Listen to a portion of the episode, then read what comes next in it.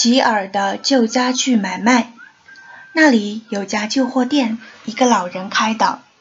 我们有次从他那里买过一台旧冰箱。卡洛斯的一箱子杂志卖了一块钱。那铺面很小，只有一格脏兮兮的窗户透光。他从来不开灯，除非你带了买东西的钱。于是我们，我和雷尼在昏暗中张望，看见各种各样的物品：几张脚朝天的桌子，一排排的圆角冰箱，你一捶它就会向空中喷吐灰尘的沙发，和一百台看不大起来的电视。一样东西落在另一样上面，形成了店里一条条细长的甬道，你很容易就迷失了方向。店主是个黑人，他不太说话。如果你不太熟悉的话，可能在里面过好长时间才会注意到有一副金色眼镜在黑暗中游动。自以为聪明的雷尼会和所有的老人交谈，他问他许多问题。我呢，从来没和他说过什么。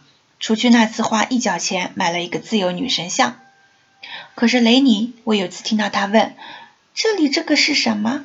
老人说：“这个是音乐盒。”我飞快地转身，以为他在说一个漂亮的盒子，上面印着花朵，里面有个芭蕾舞小人的那种。但老人指的地方没有那样的东西，那只是一个旧木盒，里面有一张大的黄铜录音片，上面有一些小洞洞。